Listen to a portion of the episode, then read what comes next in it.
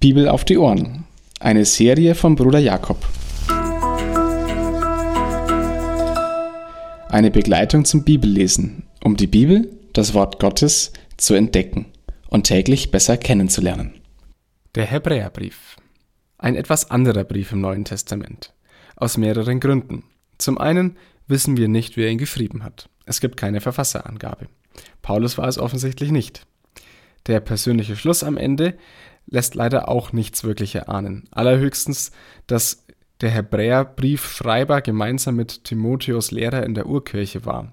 Im Kapitel 1323 lässt es der Vers darauf schließen. Aber sonst sind wir auf Spekulationen angewiesen.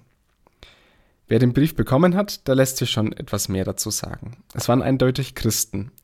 Doch welche, die geistlich ermattet zu sein scheinen. Statt in der Erkenntnis Christi zu wachsen, standen sie eher in der Gefahr, gleichgültig zu werden. Auch deshalb ist der Brief von Ermahnungen geprägt. Und in diesem Zusammenhang fällt auch das sehr bekannte Wort aus dem Hebräerbrief. Lasst uns aufsehen auf Jesus, den Anfänger und Vollender des Glaubens. Und im Hebräerbrief hat das Alte Testament eine herausgehobene Rolle. Das bedeutet, dass auch den Christen, an die der Hebräerbrief ging, die das Alte Testament als Autorität gegolten hatte. Sie standen auch in der Gefahr, das zeigt der Hebräerbrief auch auf, wieder ins Judentum zurückzugehen.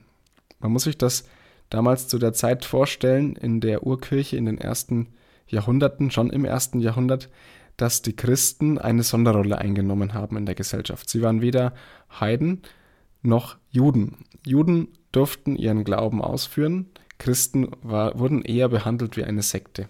Deshalb wussten sie nicht so recht, wohin es wieder gehen könnte und standen auch wieder in der Gefahr, wenn sie das Alte Testament anerkannt hatten, wieder Juden zu werden.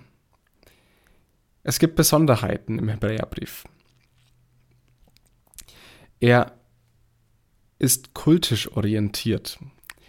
Der Hebräerbrief geht auf Fragen des Opferkultes ein und damit, dass Christus als Versöhner, Priester und Opfer zugleich genannt ist, zeigt der Hebräer auf, dass der alte Bund und der Tempeldienst in Christus eine Vollendung gefunden hat. Und der alte Bund ist für den Hebräerbrief aber deshalb nicht unwichtig, im Gegenteil. Er nimmt den alten Bund sehr wichtig. Die Verheißungen des alten Bundes sind in Christus, dem Sohne, erfüllt.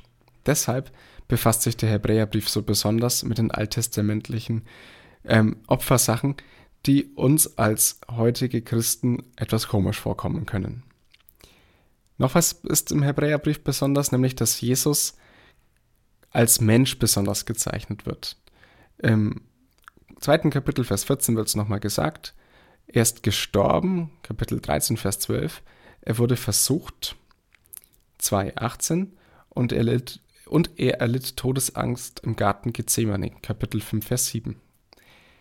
Man könnte zum Hebräerbrief noch sagen, wenn der Paulusbrief der Brief ist, der sich mit dem alttestamentlichen Gesetz sehr befasst, der Hebräerbrief ist der Brief, der sich mit dem alttestamentlichen Opfer befasst. Noch etwas zum Alten Testament. Circa ein Drittel des gesamten Hebräerbriefs besteht aus alttestamentlichen Zitaten. Als Schriftgrundlage diente damals die Septuaginta, die, das griechische Neue Alte Testament, das für die Christen damals die maßgebliche Übersetzung war. Er weicht etwas, die weicht zwar etwas von der ähm, Übersetzung des hebräischen Textes ab, aber es war einfach damals der verwendete Text. Für den Hebräerbrief ist das Alte Testament, die Heilige Schrift, nicht bloß ein Buch, sondern es ist Gottes lebendiges Wort.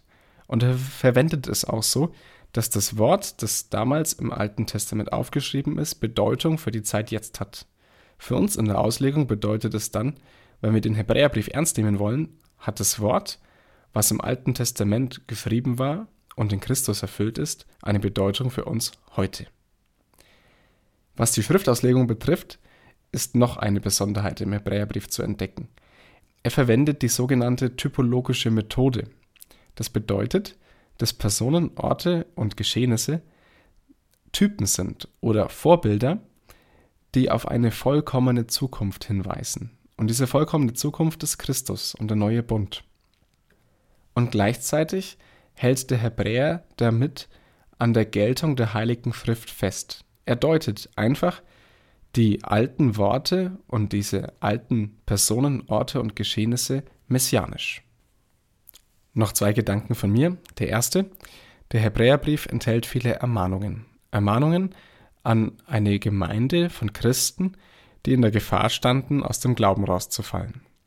Dem Schreiber war es wichtig, dass die Christen wieder an das erinnert werden, was sie schon mal geglaubt haben, woran sie schon feststanden, worin sie schon feststanden.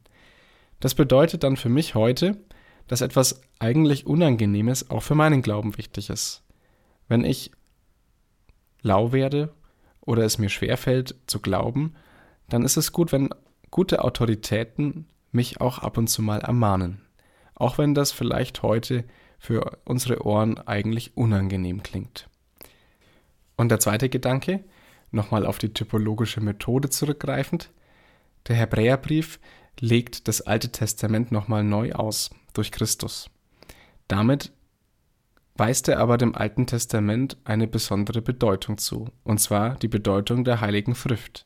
Das Alte Testament ist im Hebräerbrief wichtig. Da fängt die Geschichte Gottes an. Und da fängt auch das Wort Gottes an. Das Wort Gottes, das zeitlos gültig ist.